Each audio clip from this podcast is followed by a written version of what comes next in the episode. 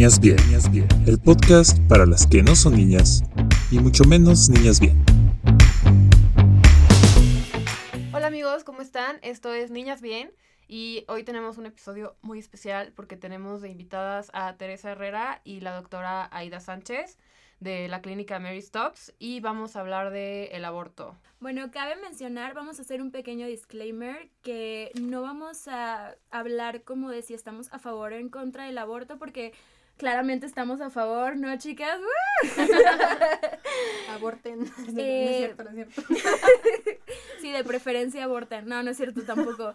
Vamos a hablar con la doctora Aida aspectos técnicos o las dudas que siempre hemos querido saber sobre el aborto. Les pedimos en nuestra cuenta de Twitter cuáles son las dudas que tienen y sacamos como que las más importantes y las que se repetían más. Hola, ¿cómo están? Hola, bien, muchas gracias. Primero que nada, gracias por la invitación. Contentas de estar aquí y acompañarles. Sí, súper contenta. Bueno, yo la sigo en Twitter, entonces yo cuando vi que ya tenía el podcast dije, yo quiero que estemos ahí para informar a toda su audiencia sobre el aborto y otros temas de salud sexual y reproductiva. ¿Nos quieren explicar más o menos así rapidísimo qué es Mary Stops? Sí, con gusto. Es una organización no gubernamental que tiene origen en Londres. Eh, tenemos eh, presencia en 37 países y 40 años de experiencia mundial. En México más de 21 años de presencia. Llegamos a México en el 99 con servicios de salud sexual y reproductiva a Chiapas, ahí tenemos todavía una clínica y luego en el 2008 llegamos a la Ciudad de México un año después de que se despenalizó el aborto. Y somos proveedores de salud sexual y reproductiva. Proveemos servicios como interrupción legal del embarazo, anticonceptivos, papanicolau, colposcopía, vasectomía, detección de infecciones de transmisión sexual. Y además tenemos tres grandes programas sociales para ayudar a la comunidad. Programa Parteras, eh, eso ya se los contaré en otro episodio si quieren, es muy bonito. Programa educativo y programa de subsidios para mujeres que quieren acceder a una interrupción legal del embarazo y no cuentan con recursos. También contamos con ese programa. Sí, de hecho, ahorita llegando nos dieron unos kits bien bonitos, como para la cochadera, que, que traía, ¿qué? Unos condones que no son de la talla de Olita, desgraciadamente, y también unas pulseras muy bonitas y una condonera, eso no lo sabía y también es importante que lo digamos, que tienen que tener los condones en la condonera, no los traigan ahí todos apachurrados porque luego pasan cosas feas, ¿no? luego tienen que ir a Mary Stops. Embarazos no deseados, por bien cuidados los condones para prevenir. Pero bueno, ya empezando a hablar del el aborto, las preguntas del aborto, yo creo que hay que empezar como con las diferencias entre un aborto con tratamiento de pastillas y un aspirado, que era lo que me estaban diciendo, o legrado, ¿cómo? Aspiración manual endoterina. Eh, bueno, ese es el término como muy médico, pero es aspiración. Y sí, son los dos procedimientos que la Organización Mundial de la Salud recomienda y que nosotros en Mary Stopes realizamos porque nos apegamos a protocolos de la OMS y es el procedimiento con medicamentos que se utilizan básicamente dos medicamentos que es mifepristona y misoprostol. Ese es el estándar de oro que maneja la organización. Y el otro es el procedimiento de aspiración manual endouterina. Diferencias. El procedimiento de medicamentos vas con nosotros a clínica hacemos una valoración. Con los dos procedimientos se hace una valoración. Esto, mucho ojo, sí es muy importante. Eh, dentro de la información que damos, siempre es súper importante acudir a instituciones eh, donde haya profesionales, donde haya profesionistas expertos en lo que es la interrupción legal del embarazo, como nosotros en Mary Stops, porque hay que hacer una valoración. Hacemos una valoración, determinamos las semanas de gestación y determinamos cuál es el mejor procedimiento para la mujer en base a lo que ella quiere. Eh, en el medicamento, se toma un medicamento en la clínica, prácticamente no va a pasar nada y le damos el medicamento para que el segundo lo tome en su casa. Ya puede estar en la tranquilidad en su casa, acompañada con quien ella quiera.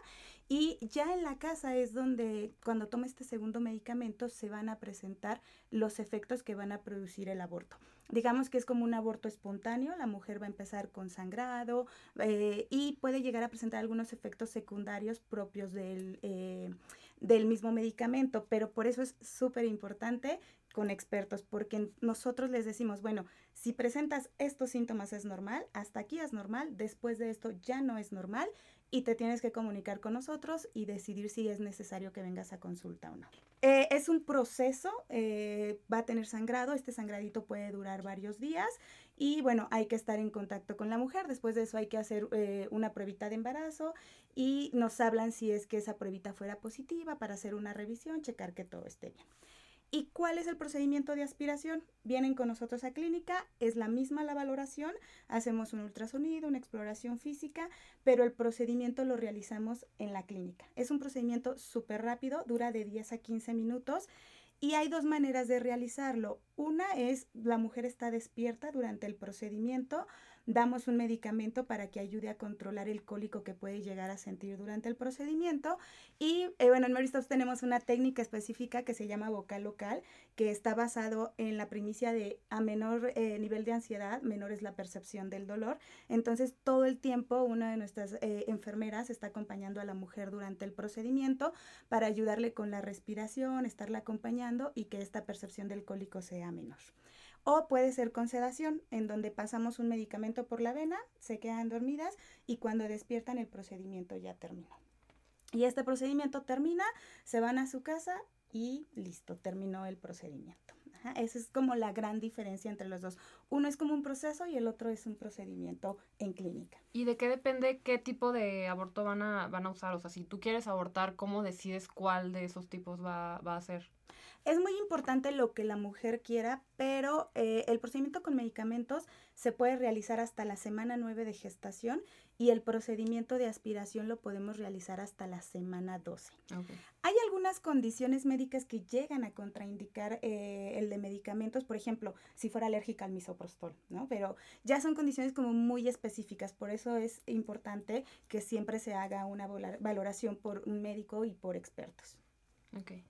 Sí, pues yo les recomendaría que sí vayan a una clínica porque ahorita está como muy de moda, bueno, al menos en Twitter es algo como muy de moda que haya como muchas mujeres este que recomiendan como el uso del misoprostol o algún otro medicamento para abortar, pero que promueven mucho el tú puedes hacerlo solo en casa o yo te acompaño a hacerlo solo en casa, pero realmente yo no he visto que esas personas que lo promueven realmente también promuevan el ir primero con un especialista que te valore. Entonces creo que sí es muy importante porque pues como dices, o sea, ¿qué tal si ya te pasaste de semanas y ya no es recomendable el medicamento o si tienes algún otro problema que no te has dado cuenta porque no te han revisado? Entonces, pues sí es muy importante que acudan a una clínica o con un especialista.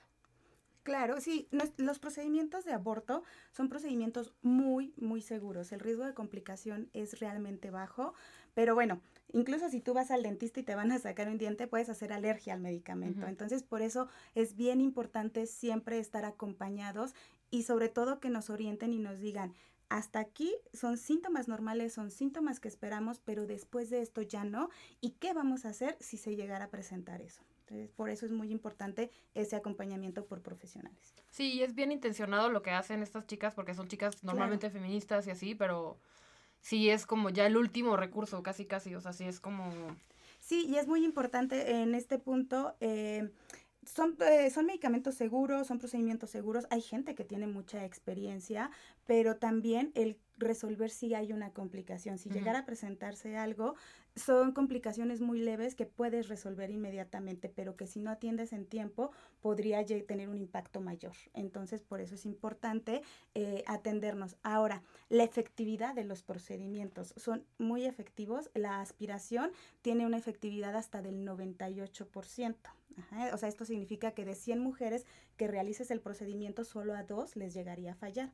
En el caso de los medicamentos, si utilizas mifepristona con misoprostol, es eh, una efectividad del 95 hasta el 98%. Si utilizas eh, misoprostol solo, la efectividad es 85%, baja considerablemente. Entonces, por eso es muy importante esta información. Porque además, según yo, o sea, bueno, no sé, según yo no es tan difícil conseguir esos medicamentos, ¿o sí? El misoprostol es fácil de conseguirlo, es de venta libre, la mifepristona no. También, pues, por ejemplo, nosotros en Mary Stops México manejamos siempre apegados a los estándares de oro de la eh, Organización Mundial de la Salud y manejamos ambos medicamentos. Quisiera hablar un poquito de que hay unas clínicas que en realidad no son eh, de aborto, que se disfrazan como si fuera de aborto para que las chicas vayan y les, eh, les enseñan como imágenes que ustedes me estaban contando antes, que no son pues, las precisas, ¿no? O sea, y que les obligan a tener un ultrasonido para que vean pues lo que sería su bebé, ¿no? Que en realidad sería yo creo que una mancha, ¿no? O sea, no, no van a ver un bebé, pero que sí los presionan para que pues no, o sea, ya salgan con la idea de no abortar. Entonces sí existen, ¿no? O sea, en, en México y queríamos saber cómo podríamos evitarlo. Sí, fíjate, estas clínicas se hacen pasar por clínicas de interrupción legal del embarazo y se disfrazan súper bien o sea, sus anuncios son como, estás embarazada, búscanos, te apoyamos, o de este tipo. Entonces ya llegan las chicas, incluso ha habido notas de prensa sobre este tema o algunas otras chicas en Twitter que han ido a investigar y son de movimientos antiderechos que están en contra de la interrupción legal del embarazo y quieren pues mostrarle estas imágenes. Entonces, híjole, lo que las mujeres necesitan hacer, porque se disfrazan súper bien, o sea, una de ellas, ni, no, ni voy a decir el nombre, este, es verificar este, que tengan el permiso de COFEPRIS, este, que, que, no estén poniendo mensajes como eh, el aborto te va a dejar estéril o el misoprostol y, lo, y sus peligros, o sea, tienen este tipo de mensajes. Cristo te ama. y, este, y, de verdad son súper dañinas para las mujeres que están en una situación vulnerable y les muestran estas imágenes que no son reales. O sea, lo único que quieren hacer es ponerla en otra situación mucho más difícil. Entonces, bueno, la, como recomendación es que busquen que tengan la certificación de COFEPRIS y que su mensaje sea como más neutral. Nosotros nos apegamos a los ah, protocolos de la OMS. Lo que sí tenemos una certificación por NAF, que es, es por sus siglas en inglés, la Federación Nacional de Aborto. Y tenemos certificación por Mary Stops Internacional. Como les comentábamos, somos una organización no gubernamental a nivel internacional. Son las certificaciones que tenemos. Y aquí en la Ciudad de México, para tener eh, todas las cuestiones de salud, es importante estar regulados por COFEPRIS, que es la Comisión Federal contra el Riesgo Sanitario. Entonces, es muy importante eh, que se encuentren con todos los permisos de COFEPRIS. Ok, pero ya, bueno, profundizando en este tema, sí es importante realizar un ultrasonido antes de, del proceso de aborto, ¿no? O sea, bueno, más que nada quisiéramos saber en general cuál es el procedimiento antes de abortar. O sea, ya estoy embarazada y no lo quiero. ¿Qué hago? Bueno, primero buscar opciones, la, la opción más segura como Mary Stops. eh, nos llamas, por ejemplo, nosotros en la organización tenemos, eh, nos puedes contactar por WhatsApp, nos puedes contactar por, es Contact Center, está nuestra página de internet en donde te lleva, te da los teléfonos. Eh, cuando hablan se les da una breve explicación de los procedimientos, también en base a la fecha de última menstruación, es como ya tenemos una orientación a qué procedimientos se pueden realizar y se canalizan a las clínicas llegan a nuestras clínicas en Mary Stops y eh, siempre es importante, nosotros buscamos mucho ese trato cálido hacia las mujeres, porque sabemos que no siempre es una decisión fácil, o sea, es una decisión muy responsable de la mujer, pero que influyen muchos factores, ¿no? Entonces, nosotros queremos ser ese apoyo, tratarlas como si fuera mi hermana, si fuera mi amiga, y, que sientan esa confianza, que no se sientan juzgadas por lo que platicábamos de este tema tan estigmatizado del aborto. Entonces, acuden con nosotros y eh, siempre vamos a hacer un interrogatorio para saber todos los antecedentes médicos que, que, tengan. Después hacemos una exploración física.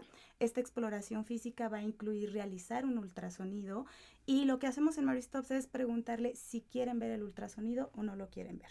Y si lo quieren ver, es explicarle que como efectivamente no son las imágenes que a veces muestran, eh, nosotros les explicamos en el ultra. Muchas veces eh, la experiencia que tenemos es, ah, es eso, la reacción de la mujer, es eso, esa bolita que se ve ahí, esa cosita negra. Eh, quítenmelo. Es, como, no, no se ve como otras imágenes, ¿no? Después de que hacemos eh, eso, le decimos a la mujer, ok, eh, por la exploración física que tuviste, por los antecedentes, eres candidata a los dos procedimientos. Y ella decide, una vez que se los explicamos, ella decide en base a lo que ella quiere, cuál elige, o si ya hay una condición médica que nos diga, sabes que esta no es la mejor opción para ti, hacemos la aspiración o mejor hacemos el medicamento, se lo hacemos saber. Y entonces ya ella toma la decisión y realizamos el procedimiento. Oye, y a lo que decían antes se me hizo muy interesante que nunca había pensado en eso. ¿Qué pasa con esto de la alergia al misoprostol? O sea, eh, ¿ustedes la detectan cuando ya se lo tomó o hacen algún tipo de prueba para saber esto? No existe alguna prueba para que lo podamos saber. Eh, normalmente la mujer que refiere una alergia al misoprostol es porque en algún momento ya lo tomó y tuvo una reacción. Afortunadamente el misoprostol, las reacciones, perdón, las reacciones alérgicas que produce son muy leves, es nada más como ronchitas. Mm, Entonces, eh, cuando llega a ver esta situación, inmediatamente nos hablan y nosotros damos el manejo correspondiente. E, esa es la ventaja. Nosotros, de hecho, nuestra línea de atención para, para, las mujeres que tienen un procedimiento con nosotros es las 24 horas del día. O sea, a la hora que necesiten ese apoyo, ahí estamos nosotros. Que también por cualquier procedimiento con nosotras, eh, siempre van a tener un anticonceptivo gratuito. Entonces, para colocárselo, si ellas quieren, al momento, si es su aspiración manual endouterina, y cuando termine el proceso con medicamentos, eh, regresan por su anticonceptivo. Eso es súper importante porque me gustó que ahorita dijiste en vez de Provida, que está muy disfrazado de el bien, los antiderechos, que eso es lo que son. Me gustó que, que, que, dijiste eso, pero quería decir que justo los antiderechos usan mucho el argumento de que, ay, van a andar abortando como método anticonceptivo y así. Pues no, o sea, implica muchas cosas un aborto y es pues una cosa enorme en la vida de alguien como para que lo estén haciendo cada seis meses. Que te voy a decir una cosa, los métodos de aborto son tan seguros que no habría ningún problema que tú te hicieras ahorita un procedimiento y después otro y después otro. Ah, guau, no sabía. Sí, pero digo, también es una, o sea, como dicen, no son enchiladas, o sea, no es, es, es una decisión que también es muy fuerte y yo creo que por lo mismo no es como que vas a ir a estar abortando, ¿no? Efectivamente, porque a veces la situación social por la que vive la mujer al, al tener un aborto, no quieren volver a pasar por esa situación. Entonces nosotros en Maristop siempre es te recomendamos un método anticonceptivo. Después de que damos la, la, consejería de explicarte los procedimientos, hablamos de métodos anticonceptivos. Lo más recomendado son los métodos anticonceptivos de largo plazo, porque tienen, son los que tienen mayor apego, como los dispositivos intrauterinos, los sistemas intrauterinos, el implante subdérmico. En Maristops tenemos todos estos métodos anticonceptivos y el que damos gratuito con el mismo método, porque a veces... Eh, pues el, la situación económica de la mujer no le permite tener acceso a otros métodos anticonceptivos, nosotros damos gratuito, gratuito el dispositivo intrauterino en cualquiera de los procedimientos. O sea, como que mucha gente no se da cuenta que a lo mejor te estás realizando un aborto porque falló tu método anticonceptivo, porque no son al 100% todos, eh, o sea, hay unos que dicen que son hijos del DIU, que ya lo tenían y que falló por alguna razón, entonces sí es importante eh, saber que no es como que, ay, sí, o sea, yo voy a estar cogiendo sin condón y voy a ir a abortar cuando me dé la gana, o sea, no, porque también representa una decisión muy grande y no simplemente es este por un motivo, pueden haber varios, puede ser que haya fallado, que haya sido ojalá y no haya sido violación, o sea, es como que muchas cosas a considerar que no mucha gente lo, lo toma en cuenta, por supuesto. O muchas veces piensan que las mujeres que abortan son irresponsables y todo lo contrario, una mujer que decide abortar es una decisión súper bien pensada porque le falló el método, porque desea continuar con sus estudios, porque el padre de su hijo sabe que no la va a apoyar, porque no tiene, ahorita con la situación del coronavirus, o sea, hay personas que perdieron su empleo, que les redujeron el salario, no es un momento para ellas de tener un hijo, entonces es una decisión responsable el decidir no traer yo recuerdo mucho, bueno, yo estoy en Maristops desde el 2008 y eh, recién, bueno, se despenalizó el aborto en el 2007 y abrió Maristops. Eh, y yo tengo muy grabado, eh, muy en mi memoria, cuando vino una mujer con nosotros a hacerse la, la, interrupción del embarazo y me dice, estoy apenada porque yo fui de las personas que se manifestó en contra de la despenalización del aborto. Como nosotros decimos, cada mujer y su historia es única. Entonces, de verdad no sabes todo lo que hay en contexto en una mujer que decide interrumpir el embarazo. Por eso me gustó mucho en el intro. Dices, o sea, no es para decirles vayan y aborten, es información.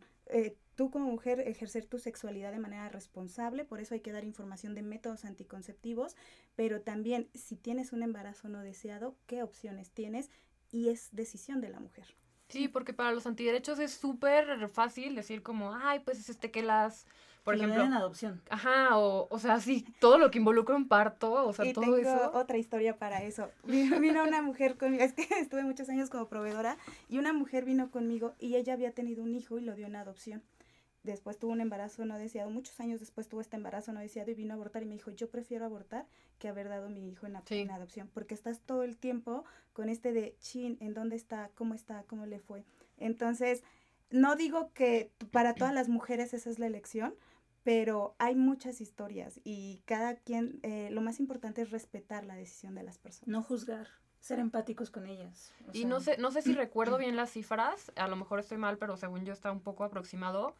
El año pasado de 30 mil niños que estaban en adopción en el DIF, a- adoptaron a cuatro. Entonces tampoco es tan fácil, o sea, tampoco es como, ay, sí, adóptalo, no es, no es yo no, o sea, O la mujer llevando el embarazo a los nueve meses, o sea. Sí. Si no quiere estar embarazada, o sea.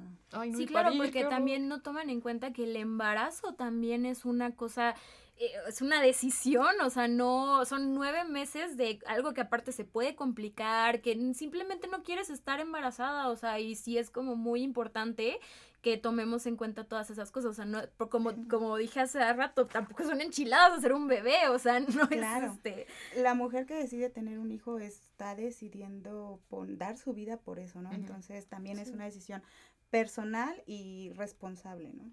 Sí, creo que lo importante es como dijimos ahorita, o sea, tener la opción, o sea, yo como mujer me voy a sentir más segura teniendo la opción de que si en algún momento por alguna razón me quedo embarazada y por alguna razón no lo quiero tener, tengo la opción de abortar, o sea, Exacto. porque en todos esos estados que no puedes y que luego te tienes que ir, por ejemplo, en Chihuahua, que te tienes que ir al paso a abortar, porque pues en Chihuahua no puedes, o, así- o sea, todavía es más gasto, o, y eso te puede llevar a caer pues en Clínicas clandestinas. clínicas clandestinas que pues te puede salir peor, ¿no? O sea, hasta te puedes morir tú. Y no todas las mujeres tienen ese, esa posibilidad económica para viajar, incluso aquí en, la, en México, o sea, las mujeres que viven en la Ciudad de México tienen esta opción, tienen el derecho a decidirlo, pero ¿qué pasa con las mujeres que viven en, en Michoacán, que viven, o sea, que viven en otro estado? Mm, Pueden venir a la Ciudad de México, pero no todos tienen esa opción. De hecho, nosotros como fundación, pues parte de, de este programa de subsidios, a- apoyamos y a veces estamos en- aliadas con otras organizaciones eh, donde ellas pagan el pasaje de la mujer y nosotros hacemos el procedimiento para apoyarla sin, sin ningún costo. O si el gasto fue mayor, nosotros les, eh, les hacemos un subsidio en el procedimiento para que compense lo que tuvieron, lo que tuvieron que pagar. Entonces, sí, sí son muchas situaciones las que influyen. Es que si no tienes dinero para ir a, o sea, para pagar un vuelo y para pagar un aborto, ¿cómo vas a tener dinero para mantener a un niño 18 años? O sea, es. O ridículo. más, como... se No, más. 28 años. Lo que te quería también comentar, o sea, sabes que el punto de discusión no es abortos sí o aborto no, los abortos toda la vida han existido. ¿Cuál es el problema? Al realizarlos de manera eh, clandestina o en lugares inseguros, el problema es las complicaciones que han llevado incluso a la muerte de las mujeres. Las principales causas de muerte materna están ligadas a complicaciones de abortos, pero no porque el aborto no sea seguro, sino porque lo realizan en lugares clandestinos o en condiciones inseguras y con personas que no tienen el conocimiento. Imagínense antes cuando, bueno, no sé si es cierto que abortaban como con hierbas o cosas así, o sea, qué miedo, ¿no? De hecho, si tú pones en Google abortar con, te van a salir un montón de hierbas, con té, con no sé qué. Entonces, porque la gente sigue buscando, hay mucha, o sea, es gracias por este espacio, porque hay mucha gente que no conoce sus derechos, que no conoce que pueden viajar a la Ciudad de México. No importa que viven en Chihuahua, si tienen los recursos pueden viajar, hacen su aborto aquí y se regresan y no pasa nada. Nos preguntan esto, o sea, si yo me lo hice acá y regreso y se da cuenta mi ginecólogo, mi ginecólogo ¿me puede denunciar? O sea, este tipo, es importante que la gente sepa toda esta información, que conozcan sus derechos, que conozcan que por la causal violación que es aplica para todo el país, pueden acceder a un aborto. O sea, y con, y con la NOM 046, Ujú. eh, su palabra basta para que vayan al servicio de salud y digan, me violaron, ya no necesitan ir al MP Exacto. y necesito un, un aborto. Y se lo tiene que dar el servicio de salud. Wow, no y, sabía. y sí, sí, ¿ves? Sí, qué bueno. Es importante que todo el mundo sepa. Justo, sí, o es sea, que muchas cosas. ya es con su palabra, porque antes las mujeres tenían que ir al MP y eran revictimizadas o no les creían y era un Ay, sí, qué horrible. andar eh, ah, horrible para las mujeres. Ya con esto tienen que ir. y si el servicio de salud no se los da o hay médicos objetores de conciencia, son los que deciden no practicar un aborto, el servicio de salud les tiene que poner a otro médico que no sea objetor. O sea, le tiene que garantizar, el Estado tiene que garantizar esto. eh, Los servicios de salud están obligados a tener a su personal que no sean objetores, porque si una mujer ne- tiene la necesidad de interrumpir el embarazo por las causales que apliquen en los estados, como decía Tere, por violación aplica en toda la República Mexicana, tienen que hacer la interrupción del embarazo. Órale, es muy importante que, que sepan esto, todas las mujeres. Y bueno, ahorita que estábamos hablando de, de, ay, esperen, No le entiendo mi letra. no le entiendo mi propia letra. Ah, sí, sí, sí, lo de las clínicas estas de antiderechos. Sí es importante que les digamos a todos, ¿es cierto que puedes quedar estéril después de abortar? Es totalmente un mito. La fertilidad queda intacta después de un procedimiento. De hecho, es otra de las razones por las cuales recomendamos en Mary Stopes métodos anticonceptivos después de un, un procedimiento, ya sea de aspiración o de medicamentos. eh, porque hacemos el procedimiento hoy y la mujer en 15 días puede volver a embarazarse si no se protege. Ok. ¿Y los métodos anticonceptivos después del aborto siguen siendo igual de efectivos? Totalmente, o sea, es lo mismo si una mujer que no ha tenido un aborto a una mujer que ya lo tuvo puede utilizar los mismos métodos anticonceptivos y van a tener la misma efectividad. La efectividad va más ligada al correcto uso del método anticonceptivo. No tiene nada que ver con un procedimiento previo de aborto ni nada de eso. Eso no influye para nada. Es el correcto uso y es por eso que recomendamos los de largo plazo, porque esos los colocamos y ya no es que tengas que recordar tomar la pastilla, ponerte la inyección, cambiarte el parche, el anillo. Entonces, esos son los que tienen mayor apego y tienen un mayor porcentaje de efectividad. ¿Y hay algún tiempo recomendado para tener relaciones después de haber abortado? O ya en cuanto sales de la clínica. Puedes ¿eh? banqueta. Puedes hacerlo si quieres. Nosotros eh, recomendamos en Mary Stops dos semanas sin relaciones sexuales. Es una recomendación únicamente porque científicamente no está comprobado que cambie nada, ¿no? Es que pueda haber mayor riesgo de infección y. Solamente algunas mujeres eh, por la misma situación o por el mismo proceso puede llegar a haber un poco de molestia. eh, han referido, pero no está como, no hay algo científico que te diga prohibido tener relaciones sexuales. Les recomendamos descanso por dos semanas y después ya pueden iniciar su vida sexual. Y es normal que les duela porque nos escribieron también que había chavas que habían abortado y esperaron las dos semanas o más tiempo, bueno, no me dijeron cuánto, pero después que empezaron a tener relaciones sexuales y que les dolía un poco. ¿Es normal? ¿A qué se debe? No es normal. eh, generalmente eh, el dolor en la relación sexual, que le llamamos el término médico es dispareunia, eso tiene que ver con algún tipo de infección.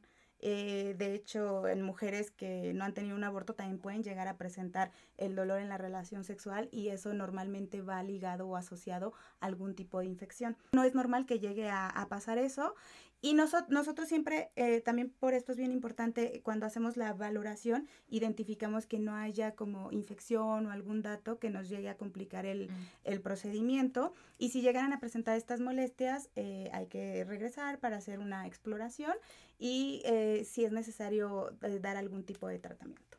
O a lo mejor no puede ser de que, o sea, por lo mismo que decíamos, de que tiene mucha carga moral de como, como tu educación y así, que ya estás cagada de que no quieres coger y siento que afectan la lubricación, podría ser eso. Exactamente, también. Eso es muy importante. Por eso también nosotros les recomendamos esas dos semanas. Digo, no hay nada científico comprobado, pero les damos esta recomendación para que ellas pasen este proceso, puedan asimilarlo y tener esa relación, porque sí, sí llega a influir. La, no hay la misma lubricación y esto puede llegar a molestar.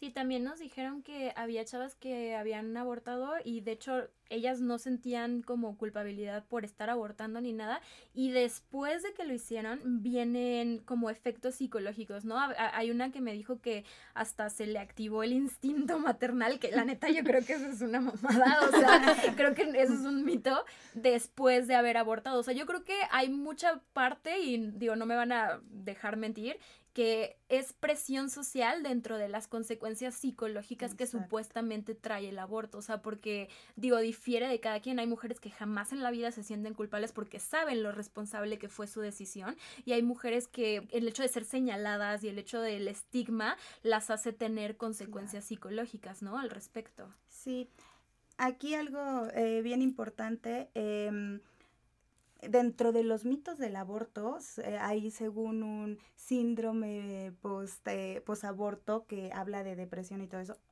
Este diagnóstico no está aprobado por la Asociación de Psiquiatría, no existe, no hay evidencia científica ni ningún tipo de estudio que compruebe que haya complicaciones o, secuelas psicológicas por un aborto. La, las, realmente el, impacto emocional que llega a tener la mujer es por toda esta presión social en la que vivimos, en donde es juzgada, en donde aparte lo tiene que hacer como un secreto. O díganme qué mujer va por la vida diciendo, ay, yo aborté, ¿no? o sea, es muy raro, tiene que ser una mujer como muy de las que lucha por los derechos, eh, o sea, muy segura de sí misma para que lo diga, porque normalmente se ve mal, o sea, no es como que algo que cuentes, entonces es guardar esto, no lo platican, y todo esto trae una serie de, de, situaciones emocionales para la mujer. Por eso es importante hablar de esto para desestigmatizarlo, para normalizar el tema, porque justo es tan ah, en secreto que las mujeres no se atreven a contarlo y se sienten así, pero si fuera algo más normal, como en otros países tal vez, pues sin problema cuentas que pues, pasó un aborto y así. Y hay otro estudio que no me acuerdo quién lo hizo, pero decía que el 86% de las mujeres que acceden a un aborto se sienten después de aliviadas. Sí, y de hecho ahora que tocamos este tema, o sea, yo por ejemplo que, que en los últimos dos, tres años he estado pues apenas como no porque antes no fuera pro aborto, pero sino que ahora ya estoy como más involucrada en esto del feminismo y todo esto. Y yo sí me sorprendí porque ahora conozco como a muchas mujeres cercanas a mí que tuvieron una experiencia con el aborto. Cuando son personas que a lo mejor conozco desde, desde hace mucho tiempo y pues no sabía. Entonces se me hace triste porque pues, o sea, no sé cómo ya estamos tan traumadas y tan aleccionadas a que está mal y y que Diosito y que la vida, pero pues, o sea, no sé, creo que sí es muy importante ahora sí que pues hablar con esas personas y hacerles como entender o que ellos sepan que no estás como en contra, ¿no? Para que pues, pues se sientan como menos juzgadas, etcétera. A mí me pasó, ya había trabajado en Maristops igual hace, desde el 2015 y una de mis amigas prefirió ir con otra amiga a pedirle el medicamento a ver dónde lo compraba por internet que acercarse a mí que yo ya trabajaba ahí. porque no quiso contarme, ya hasta después me contó que se hizo un aborto con pastillas, que le fue muy mal porque pues justo no buscó asesoría médica, sino que fue con una amiga, que una amiga le dijo que otra amiga que las pastillas, pero no se acercó a mí por temor a que yo le dijera algo y, y a pesar de que yo ya trabajaba aquí, entonces fue esta... Así de amiga, o sea, esto hago todos los días, literalmente. Amiga, te pude haber dado un descuento. Exacto, hay subsidios. y de hecho, o sea, tengo una amiga que, pues, ella tuvo un aborto y me, me dice que, o sea, que ella es pro aborto y todo, obviamente, ¿no? Pero incluso, a pesar de que es pro aborto, o sea, ella se siente culpable, o sea, para, incluso aunque tú seas como una persona que lucha por eso y que habla en favor y todo, pero de todas maneras te puedes llegar a sentir culpable todavía. Claro. eso está medio feo. Creo que eso es responsabilidad de lo mal informados que estamos en general, o sea, por todo este pedo de, ay mamá, mi piernita y mi bracito y esas cosas, o sea, es como que por eso te sientes juzgada. Imagínate qué horror que no poder decirle a nadie, yo creo que eso es parte de eh, todo este estigma de no poder decirle a nadie porque no haces catarsis nunca, no le puedes decir a nadie y te lo quedas y creo que eso también es dañino para el cuerpo de las personas, ¿no? Debería ser tan fácil como, ah, sí, ayer me hice un aborto y me comí un burrito, ¿tú qué hiciste? Ya sabes, o sea. claro. De chiquita yo estudié en escuela católica toda la vida, entonces vi el video de mi piernita mil veces. Cuando había concursos de oratoria siempre había una vieja que decía ese poema, o sea, el poema o no sé qué sea. Pero me acuerdo perfecto cuando me empecé a como informar del aborto, fue en Tumblr, así de que en redes sociales empecé a ver y me sentía un poquito mal de que porque estoy a favor del aborto. o sea, como que leía cosas y me hacía sentido y decía, pero ¿por qué estoy a favor del aborto? Y como que hasta salí del closet con mis amigas de que, oigan, creo que el aborto no está tan mal. Y es que se nos olvida que el aborto es un procedimiento médico y ya, o sea, no es, no es nada más que un procedimiento médico. Porque además también está mucho el debate de los antiderechos, es que, ay, es que tiene vida, pero no tiene vida todavía, ¿o sí? ¿Qué es la vida? Exacto. Es que ahí entras en el punto de cuestiones de creencias y religiosas, o sea, como dicen, la educación debe ser laica, entonces cuando ya metes este tipo de, de creencias es cuando se generan este tipo de conflictos, pero ¿qué es la vida? Lo que yo te puedo decir, los derechos los adquieres cuando naces. Entonces no puedes anteponer las de- los derechos de una mujer ante los derechos del no nacido. No, y además que dicen que ese cuerpo no te pertenece, o sea, que ya no es tu cuerpo, no tienes derecho sobre tu cuerpo porque no es tuyo, que es otro, pero güey, o sea, ese cuerpo, entre comillas, necesita del mío para vivir, entonces. ¿qué pedo ahí, ya sabes? O sea, y además es una, bueno, sería vida, pero pues también cosas bien estúpidas como los pinches cactus tienen vida, güey. O sea, es como, no, no hay una conciencia, pues. O sea, creo que tenemos que también separar eh, mucho una cosa de la otra. Y otra cosa, eh, creo que también es muy importante. ¿Ustedes en Mary Stops ofrecen seguimiento después del aborto? Las mujeres que acuden con nosotros están seguras de su decisión, entonces nunca nos han pedido y si han pedido algunas, las referimos con unas compañeras que dan eh, como consejería, no sé cómo se llama esto, con Apoyo emocional. Apoyo emocional, ajá. Pero ya son con otros, o sea, siempre hacemos, tejemos redes de organizaciones aliadas. Entonces, si una mujer nos pide algo, con gusto las referimos. Antes también teníamos acuerdo como con la UNAM, pero ahora estamos más con otra ONG que se dedica a la violencia de género y otras cosas. Entonces, si alguien lo pide, tenemos quien nos pueda ayudar. Pero tienen una consulta después del aborto, después de que pasa, les hacen algún otro tipo de chequeo o no? Médica, médica. no es necesario. Ah, ok. Eh, a menos de que la mujer eh, refiera alguna situación que se salga de los parámetros normales. Entonces decimos, ok, vienes con nosotros, revisamos, checamos que todo esté bien, pero los procedimientos son tan seguros que no, que no es necesario. Solo si la mujer lo quisiera, pues ya Sí, la va. mujer siempre tiene ese, ese acceso a la, a la organización. O también eh, otra ventaja es que si cualquier cosita nos puede hablar, puede levantar el teléfono y nos habla y pregunta lo que sea. y- Y también es una duda bien común, digo, ya sabemos que el ay, mi piernita no es cierto, Ujú. pero cuando se aborta, o sea, me dijo una amiga que abortó que es así como una, como un... Coágulo. Como un coágulo grande, ¿no? Entonces realmente queremos saber en términos así técnicos qué es, o sea, es un feto, es un embrión, qué es, es el producto que sale cuando abortas. Es tejido. Finalmente es tejido. eh, todo, todo nuestro organismo es tejido. Son chorizos. Es importante, eh, depende mucho de las semanas de gestación. Normalmente un embarazo entre cuatro o cinco semanas, eh, lo que está es una, lo que llamamos el saco gestacional que es como si fuera una bolsita de plástico o algo así, es solamente el saco gestacional. Eh, después, eh, ya semanas eh, mayores, lo que se puede ver es embrión, que finalmente es tejido, eh, lo que llega a expulsar. Y en el procedimiento de medicamentos, la mujer es tan pequeño todo, son milímetros, que la mujer normalmente lo que expulsa es coágulos. ¿Por qué? Es bien importante, cuando hay un embarazo, nosotros tenemos nuestro ciclo menstrual, entonces en el útero se forma el endometrio, que es la capita que eliminamos en cada menstruación. Cuando no hay menstruación y hay un embarazo, digamos que se formó ese colchoncito para que se implante el óvulo fecundado, Ajá, o sea, e- el embarazo. Entonces, cuando yo tengo un aborto, que es como si fuera un aborto espontáneo, no se expulsa solamente eh, esa bolsita, se expulsa todo el endometrio, lo que expulsamos normalmente en la menstruación, que normalmente está más eh, grueso, el endometrio está más grueso por este proceso de embarazo. Entonces, es ese tejido el que estamos expulsando, se expulsa, hay sangre y hay coagulitos, y normalmente todo el tejido va en ese coágulo. O sea, sería como muy parecido cuando estás en tus días. que se te sale todo ahí. Yo quiero preguntar algo que ya sé que no, pero igual lo quiero preguntar para que si no está escuchando alguien que neta sea muy antiderechos y que esté muy clavado. ¿Es cierto que hacen labiales con los fetos? ¿Has escuchado ese rumor? Perdónennos, ya mi cara de... perdónennos por Andrea. Luego dicen acaba de eso, salir obvio de la no. institución. Yo sé que no, yo sé que no es cierto, pero ¿qué pedo con ese rumor? Hablábamos en un principio de estos, estas regulaciones de COFEPRIS, que es la Comisión Federal contra el Riesgo Sanitario. En cualquier hospital o en cualquier este, clínica, el tejido tiene un procedimiento, un proceso de manejo que va totalmente apegado a lo que COFEPRIS rige. Ok, sí, no mamen. No es como que te den el feto en un frasquito como la vesícula. Es, es que hay una, hay una influencer que es, o sea, su, su, su cosa es que es influencer pro vida. Y así comparte cosas de que no, No. hacen labiales con los fetos y no hacen bolsas.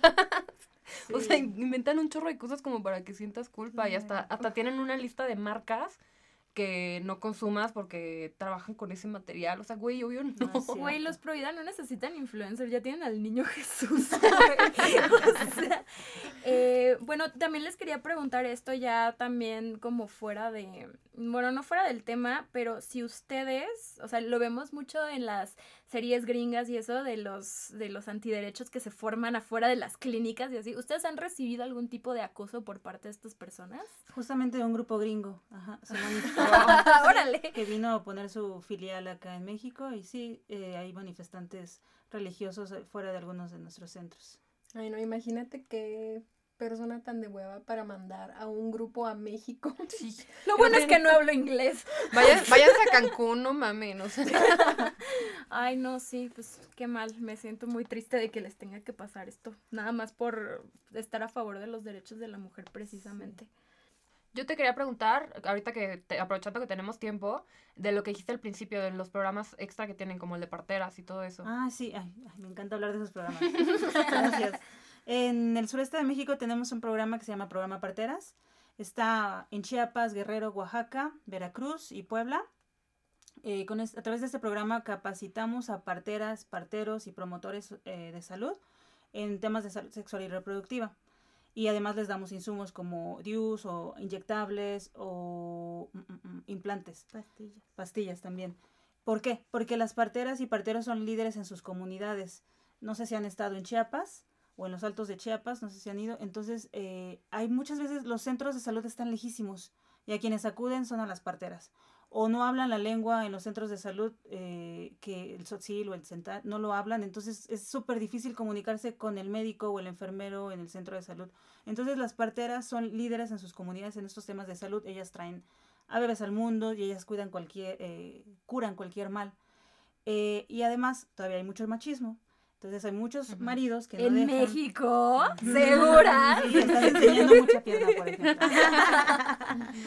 Muchas veces los maridos no dejan a sus mujeres que un médico las vea, un médico hombre, o que les ponga un DIU.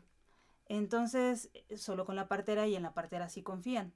Y entonces, ¿qué hacemos? Empoderamos a las parteras con información sobre salud sexual y reproductiva y ellas las llevan a los maridos y a las mujeres y empiezan a hablarles más de anticoncepción.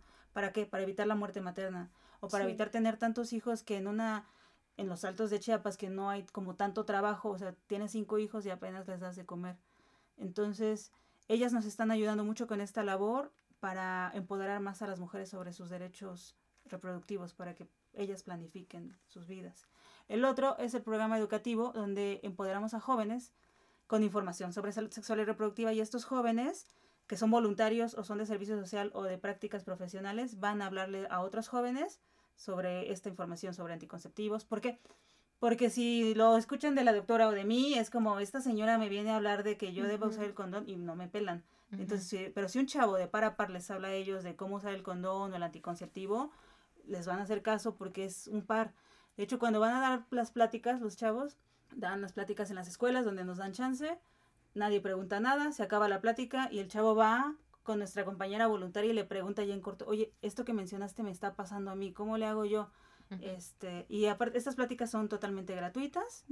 El material que proporcionamos, que es como los que les trajimos, es totalmente gratuito. Y el otro programa, el tercero, es el de subsidios, que comentaba la doctora, es donde eh, subsidiamos hasta el 100% de un procedimiento para una mujer que o sufrió viol- violencia o no tiene los recursos o viene de otro estado de la República. Y bueno, todos estos programas sociales son gratuitos y justo la fundación o los servicios que se llegarán a cobrar eh, se reinvierten en estos programas sociales. Y es que es otro tema, o sea, que la educación sexual en México es horrible. Nula. O sea, creo que si empezáramos desde ahí, no tendríamos que estar explicando que el aborto no es malo. O sea, Sí. es un problema muy grande porque lo único que te enseñan es, ah, mira, si, cua- si tienes pene, lo tienes que meter a la vagina para tener un bebé. Pero tienes que es estar todo. casado. El típico, ajá, el típico es hasta, que que te, hasta que te casas. De hecho, del programa educativo una vez fueron a dar una plática a, una prepa y de estas prepas donde es como muy religiosa. Entonces, ah, sí, las dejamos que den la, la plática, pero recuerden, ¿eh? deben de tener relaciones sexuales hasta que se casen. y bueno, obvio, esa no es una realidad, ¿no? ¿Y qué es lo que está pasando? Que los jóvenes están teniendo relaciones sexuales sin protección porque nunca les hablamos de los métodos anticonceptivos y sobre todo el riesgo de, de infecciones de transmisión sexual. Nunca les enseñamos cómo usar un preservativo. Y el programa educativo me encanta, ¿eh? Yo ahí aprendí cómo ponen el condón con la boca y todo. Como súper ameno. Yo también quiero aprender. ¿Dónde, me registro para enseñar? Perdón, ¿en Podrían qué invitarlos. Hacer sábanas de látex. sábanas de látex para el Ujú. sexo oral, o sea, son cosas que dices, ¿cuándo te han enseñado eso a ti en la secundaria, en la prepa, no? Porque los chavos van a tener relaciones, sí o sí. Porque además, este, o sea, un embarazo es lo menos peor que te puede Ajá. pasar, o sea, y eso no lo entiende la gente. Hay cosas más irreversibles que un embarazo. Sí, además está comprobado igual con estudios que si le das información laica, científica, libre de tabús a un joven, va a tomar decisiones más responsables sobre su vida sexual. Va a decir, no, pues no me quiero embarazar, no, me- no quiero tener VIH, entonces van a usar condón y van a usar uno anticonceptivo de largo plazo. O coronavirus ahora también. Uy, sí. Coronavirus sí, vaginal. ¿Con qué coges? ¿Con cubrebocas o con condón? Solo puedes escoger una. Y ahorita que estaban hablando de los subsidios, a- antes de que se me pase y muy importante, ¿cuánto más o menos es el rango de precio para un aborto? Desde 1950 pesos. O sea, ahí somos una clínica que tiene como varias opciones porque para las mujeres, entonces como mencionaba la doctora, o con anestesia o con eh, anestesia local o el analgésico o medicamentos, entonces hay un rango como de costos para las necesidades de las mujeres, pero es desde 1950. Incluyendo el método anticonceptivo. Órale. está tan caro, vamos. Una ganga. Ahora voy a ir tres veces seguidas. No, es cierto. Yo tengo otra pregunta. Este, es- ya, si ustedes tienen métodos anticonceptivos, o sea, si yo quiero ponerme uno con ustedes, ¿puedo ir aunque no haya tenido un aborto? ¿O Claro. más? Como mencionaba Tera al inicio, o sea, nosotros, nuestro servicio, estamos enfocados a la salud sexual y reproductiva, hacemos interrupción del embarazo, pero también todo lo que son los métodos anticonceptivos. Tenemos los sistemas intrauterinos, los dispositivos intrauterinos, el implante subdérmico, hacemos vasectomías también para, para los hombres y hacemos, eh, tenemos el servicio de Papa Nicolau, de colposcopía y detección, hacemos Padre, pruebas rápidas para detectar infecciones de transmisión sexual. Sí, yo una vez, yo una vez fui a, o sea, como de, cl- de consulta nada más a, a Mary Stops, a la de Condesa. Y, o sea, es nada más así, no tienes que, que estar embarazada. Sí, Y ahora ¿no? que tocan el tema de la vasectomía, ese es otro tema que también es muy importante porque luego los hombres son muy buenos para hacerla de pedo de que del embarazo y el aborto, pero, o sea, si tanto se preocupan, pues que vayan y se hagan la vasectomía, ¿no? Claro, O sea, sí, sí. Las vasectomías, de hecho, son, bueno, no sé si es eh, verdad o no, yo no soy doctora, para eso tenemos a la no doctora. soy científica. No soy científica, pero son reversibles, ¿no? No, la vasectomía ya es un método permanente. Ah, eso es Eso nos importante. preguntan mucho, ¿eh? Ah. Desafortunadamente para los hombres ahorita no hay un método que sea reversible, o sea, el uso del preservativo es como el, el que se recomienda. Nosotros siempre recomendamos la protección dual en las mujeres, aunque tengan eh, un método de largo plazo, el preservativo es el único que te va a proteger de infecciones de transmisión sexual claro. y pues hay que generar esta conciencia también en, en los hombres, ¿no? El uso del preservativo, pero la vasectomía sí ya es un método definitivo. Sí. Órale. Pues ya está, chavos. Si siguen escuchando, snip, snip. Sí, yo, tengo, yo tengo un amigo en Chihuahua que él sí se hizo la vasectomía, o sea, mm, no, digo, todavía no está ni casado ni nada, pero pues él dijo, en él yo no, yo no A veces hijos". es lo mismo falta de información, Sí. porque también hay muchos mitos de que si pierden, eh, o sea, sombría, de que si ya no van a eyacular, o sea, hay mucha desinformación sobre la vasectomía y la verdad es que la vida sexual del hombre sigue totalmente normal después de, eh, de un procedimiento de vasecto, únicamente ya no va, es más, ya está, hay estudios de que disfrutan más su sexualidad porque no están con el rollo de, chin, se puede quedar embarazada, Porque ¿no? obviamente para los hombres siempre todo es mejor. Ay, no, pero, madre. pero también para qué quieren hombría, nada más para andarle pegando a la pared, ¿no?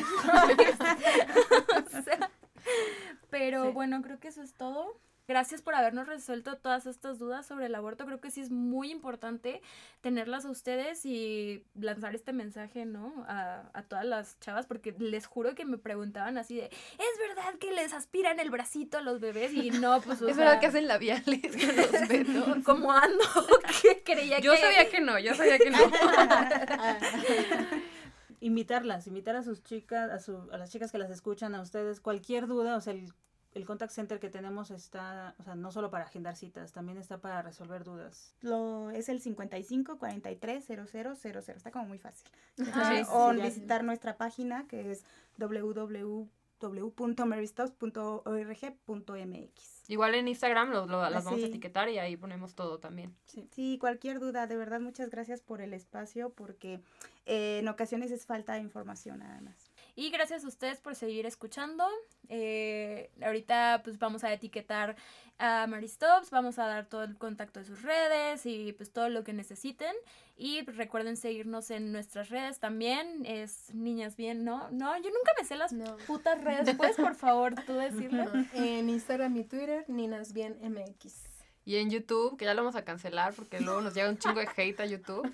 Pero yo- en YouTube somos Niñas Bien Podcast. Sí. Soy una Fanta, porfa. Yo soy Soy Fur. Y yo, Olita del Tamar. Bye. Bye. Bye.